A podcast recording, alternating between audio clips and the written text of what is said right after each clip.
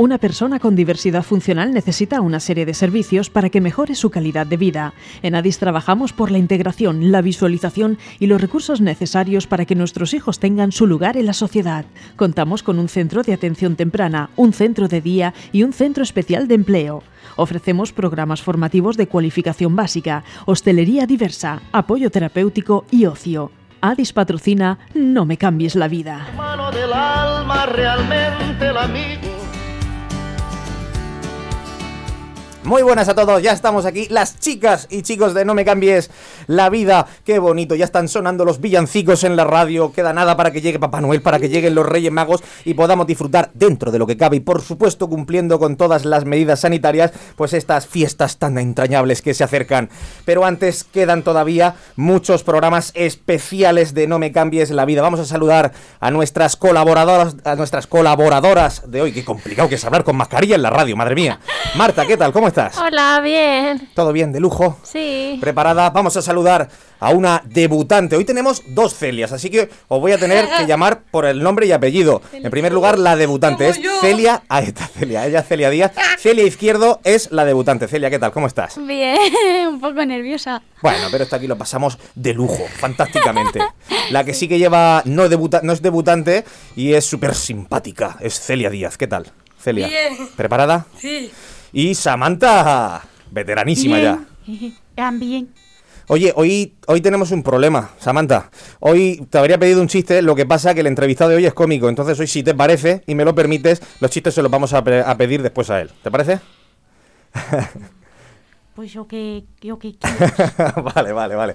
Bueno, bueno, y vamos ya sin más dilación. Os voy a recordar a todos nuestros oyentes que tenemos un número de teléfono, un número a través del cual pues nos podéis mandar mensajes o preguntas que podemos hacer al entrevistado de hoy. Es el 722 17 66 05. Ya sabéis, lo leeremos aquí en rigurosísimo directo en Radio Sureste Cope, el 88.3. Vamos a pasar ya a anunciar a nuestro entrevistado, que vamos a hacerles muchas, muchas preguntas. Seguro que algún oyente ya le, le sonará. Es Fran Fernández, cómico de la Vega Baja, natural de Callosa de Segura. Puedo presumir de que es un amigo mío y, os sonará porque se está haciendo viral en redes sociales a través del Facebook, a través del Twitter, a través de, del Instagram, eh, con la página Yo soy, eh, soy de la Vega Baja. Tiene huevos que me equivoque, Fran, si me permites, porque yo también pertenezco a eso y, lo, y, la, y la digo mal. Pero bueno, tú me corriges en cualquier momento, sin problema. Eh, está haciendo vídeos de los pueblos, ahora le preguntaremos a través de... a- qué, es lo que nos cuenta a través de estos vídeos. Y la verdad que son una auténtica pasada y ya, ya, como digo, pues se está, se está haciendo...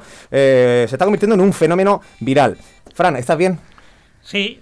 ¿Cómodo? De lunes, bien, sí. Todo, todo lo bien que se puede estar un lunes, ¿no? Exactamente. Pues si te parece, vamos ya a empezar a, a entrevistarte. ¿De acuerdo? Primera pregunta, Marta. Bueno, hola, Fran. Hola, buenas. Eh, ¿Cuál es tu primer monólogo? ¿De qué trataba?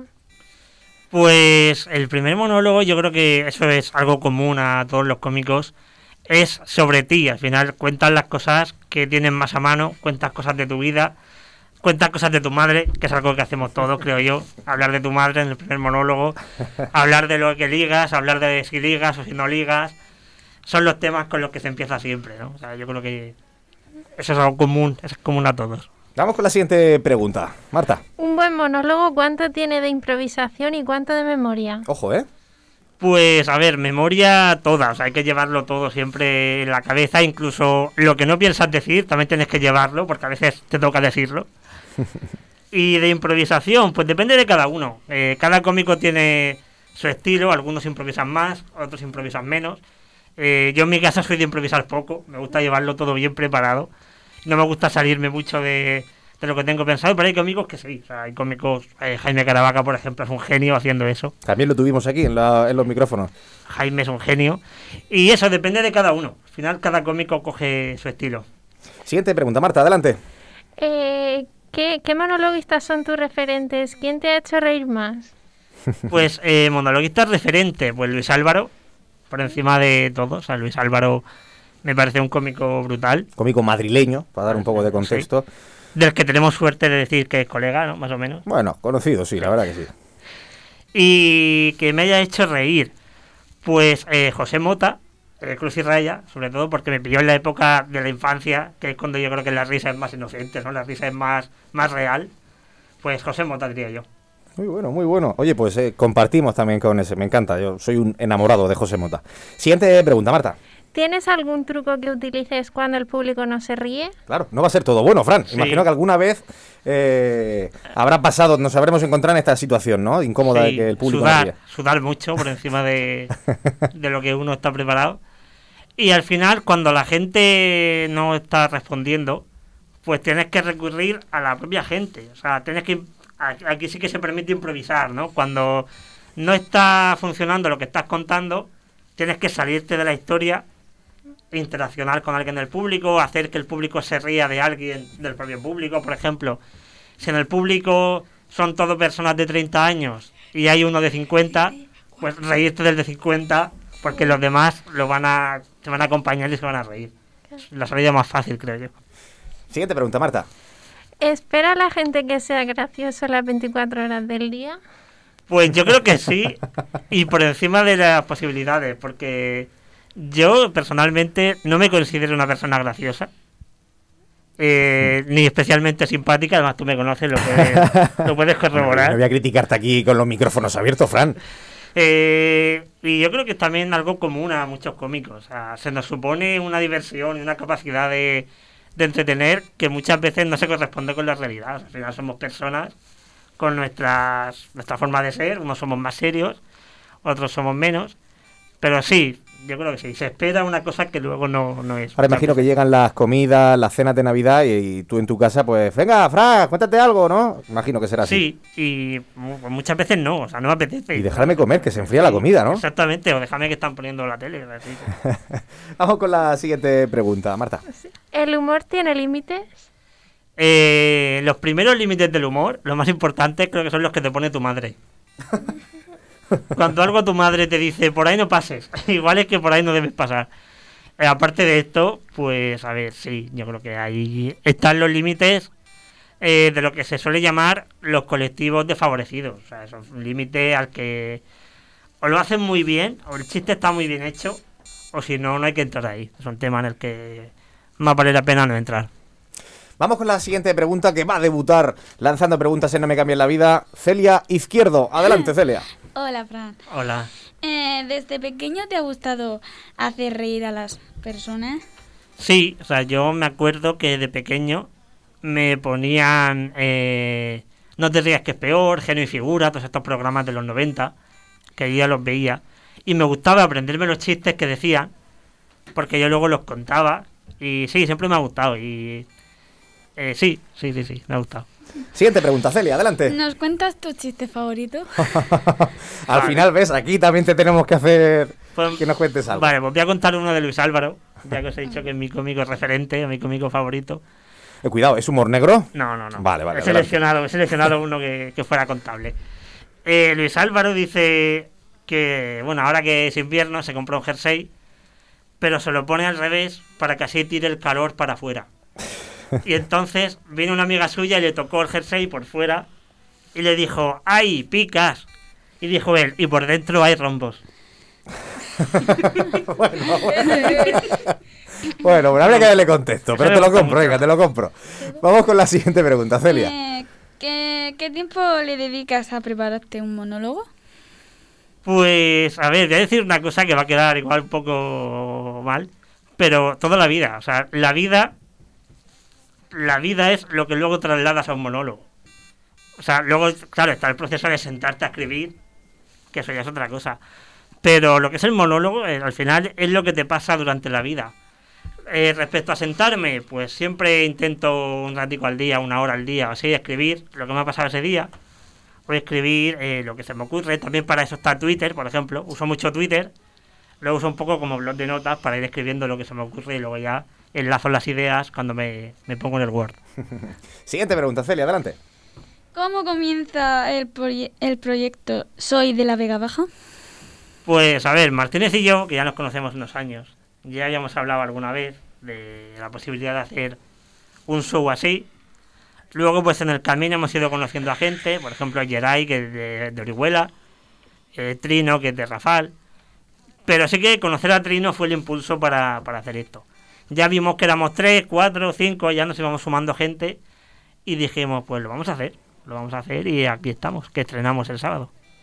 Qué bueno. Un saludo a, a Trino García, Trino. al famoso Trino. Allá donde esté. en el Allá donde esté, que creo Sí. que está en el bar de enfrente bar de ahí, escuchándonos sí. por la radio, pero bueno, que no, no ha querido venir y se ha ido a tomarse un café, que la vamos a hacer. Siguiente pregunta la va a lanzar Celia Díaz. Adelante, Celia. Co. Mo. Su. Ge. La. I. De. A. De. Los. No, no, vamos adelante, Celia, no pasa nada. De los vi. De los vi. De los vi. Vídeos. Aquí. Ahí, muy bien. Vi. Vi. De. Os. Os. De. Di. Ca. Dos. Dos. A. Los. U. Er. Dos. De. La. De. Ca. Baja. Muy bien. ¿Cómo surge la idea de los vídeos dedicados a los pueblos de la Vega Baja? Pues cuando el proyecto este fue yendo adelante y ya le dimos forma de espectáculo y forma de, de, de show, dijimos que había que hacer una promoción, pero una promoción que no fuera la de siempre, la típica, ¿no? Entonces dijimos de hacer promoción de una forma que a la gente le llegara, que no fuera un simple cartel, sino que fuera algo que la gente fuera respondiendo a eso. Y entonces dijimos, qué mejor, ya que nuestra idea es ir a todos los pueblos a actuar, Sí. qué mejor que hacer un vídeo de cada pueblo para que la gente se vea identificada y crezca la publicidad, ¿no? Al final sea algo exponencial que se alimenta a sí mismo. O sea, cada, cada vídeo eh, arrastra a la gente de los pueblos que ya han salido, Claro. son los que ven el vídeo y aumentan todavía más el público al que llega cada vídeo. Ya decimos que esto es lo que se ha hecho eh, viral. Viral, no, viralísimo. Tiene 10.000, 15.000 Sí. reproducciones en Facebook, también 5.000, 10.000 reproducciones en Instagram. O sea, ha sido increíble, sí, ¿no? sí. El fenómeno. Sí, al final, eh, la gente que, por ejemplo, salió, por ejemplo, el primero Callosa. Pues la gente que ya ha visto el de Callosa ve el siguiente porque ya se ha unido a la página. Entonces, claro, al final se hace una bola más grande, por suerte. Vamos con la siguiente pregunta. Celia, venga, adelante. A ver. Que fu en tes de do cu a ver, espera. Mm. Men ta fi on ti enes. Muy bien. ¿Qué fuente de documentación tienes? Pues principalmente Wikipedia, porque dijimos que lo queríamos hacer basándonos en Wikipedia. O sea, para hacerlo todavía, a lo mejor darle un poco más, un punto de Q3, ¿no? A lo mejor por así decirlo. Sí que es verdad que aparte de Wikipedia, pues eh, contacto con gente de cada pueblo para que me cuenten cosas cosas que no salen en Wikipedia, por ejemplo. Terreno de campo, ¿no? Vais a, Sí. allí, ¿no? En Wikipedia no te cuenta, por ejemplo, en qué parque se juntan los chavales. Eso tienes que preguntárselo a alguien del pueblo, ¿no? Y al final es una mezcla de eso, de Wikipedia, de gente del pueblo con la que contactas y tal, sí. Y bueno, y luego también pues darle esa chispa, ¿no? Ese humor que- Claro. que, le metes en los vídeos. Y bueno, y luego también el montaje que hace después. El Imagino que hay montaje una postproducción. Es brutal. Samantha, vamos con la con tu segunda pregunta. Ya, no voy a primera. No, vamos con la segunda. Venga, adelante. ¿Y has encontrado con muchas dificultades para poder ser cómico debido a tu discapacidad? Pues yo creo que, a ver, depende. Eh, si nos centramos en, el, en la, la ejecución de la actuación, yo creo que no, al contrario, ayuda. Ayuda porque al final es un rasgo que he añadido a mi personaje y creo que me ayuda más que otra cosa. Luego ya está la barrera física, evidentemente, hay barreras físicas. Eh, hay sitios a los que he ido a actuar y no tenía forma de subir al escenario, por Claro. ejemplo, porque estaba el escalón muy alto, ya son bueno, barreras arquitectónicas. Pero yo creo que ayuda, si sabes aprovecharlo, si sabes sacarle, eh, al final lo que se suele decir, ¿no? De reírte de ti mismo, y sabes sacarle partido, ayuda más que otra cosa. Claro, imagino que habrás hecho algún bloque, ¿no? Como se llaman los, los trocitos de monólogo, Sí. habrás hecho algún bloque dedicado, ¿no? Quizá a tu diversidad funcional. Sí, claro, eh, incluso más de uno, al final. eh, como te he dicho antes, el monólogo es la vida. Tienes que contar la vida y en mi caso mi vida es eso. Por tanto, tenía que, tenía que formar parte. Vamos con la siguiente pregunta, Samantha. ¿Qué debe hacer una persona si quiere dedicarse a la comedia? Pues eh, vivir. O sea, vivir cosas, vivir cosas porque al final las vivencias son las que, las que luego las cuentas y, y- y suenan reales, ¿no? Cuando, eh, cuando un cómico eh, hace un texto, un monólogo, que está demasiado escrito, por así decirlo, que está demasiado pensado, suena que no es muy real y creo que la gente se ríe menos. Claro. Siguiente pregunta, Samantha. ¿Qué es que es justo que haya an- las restricciones en el mundo de la cultura por la COVID-19? Sí que es verdad que hay alguna contradicción, ¿no? Por las cosas que se permiten en algunos ámbitos y las restricciones que hay en otros. A ver, yo todas las medidas de seguridad las veo bien, todo lo que sea seguridad está bien. Eh, sí que es verdad, como dices, que el sector de la cultura se ha visto muy dañado, porque es un, claro, es un sector que vive básicamente de aglomerar gente en un sitio. Imagino que las actuaciones habrán caído, ¿no? Claro, claro. De hecho, también eso ayudó a que surgiera este proyecto, ¿no? Al no tener nada que hacer, pues bueno, pues vamos a ver si, si creamos esto. Claro, evidentemente disminuyen las actuaciones y tienes que buscarte la vida. Vamos a apretarte un poquito las tuercas. Eh, Samantha, siguiente pregunta. ¿Harías una gala benéfica para Addis? ¿Una colaboración por ahí alguna sí, vez? a ver, si, se, si surge la posibilidad y montáis algo chulo, claro que sí. Perfecto, perfecto. Te tomamos la palabra, ¿eh? Sí, sí, sí. Y la última ya pregunta. Samantha, vamos allá. ¿Qué le pides al 2021? Pues que sea por lo menos la mitad de guay que lo que está siendo este final de 2020. Sí que es verdad que... En tu vida profesional, Claro, vida, decir, claro, ¿no? el mundo mejor, pero mi- lo mío Por lo que sea, están pasando cosas Sí. en el mundo que no. hay cositas. Sí, la verdad que a ver, después de un año que para todo el mundo ha sido regulinchi, este final de año con el tema de los vídeos y Soy de la Vega Baja está acabando dentro de lo que cabe bien. Y con que se mantenga así con esta cantidad de trabajo, me conformo. Oye, y ahora sí que sí, para terminar, Fran, eh, fechas donde podamos verte actuar. Pues Y sí, lugares, claro. Sí. Este sábado 19 en Albatera, aunque ya me han comentado que hemos hecho sold out ya. Soldado, que para el que no Sí, sepa está inglés. Todo, todo vendido ya. está todo vendido. Todo vendido.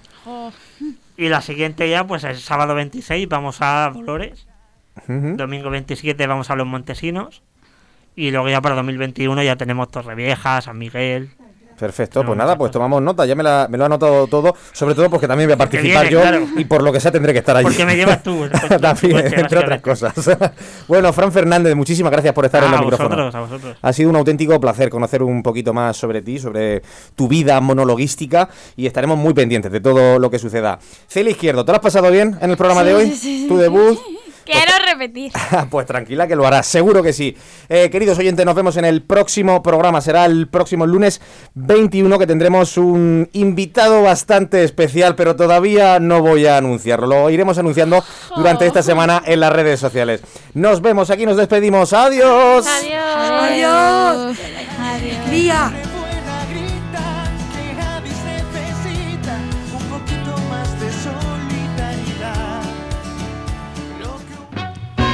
Una persona con diversidad funcional necesita una serie de servicios para que mejore su calidad de vida. En ADIS trabajamos por la integración, la visualización y los recursos necesarios para que nuestros hijos tengan su lugar en la sociedad. Contamos con un centro de atención temprana, un centro de día y un centro especial de empleo. Ofrecemos programas formativos de cualificación básica, hostelería diversa, apoyo terapéutico y ocio. ADIS ha patrocinado No me cambies la vida.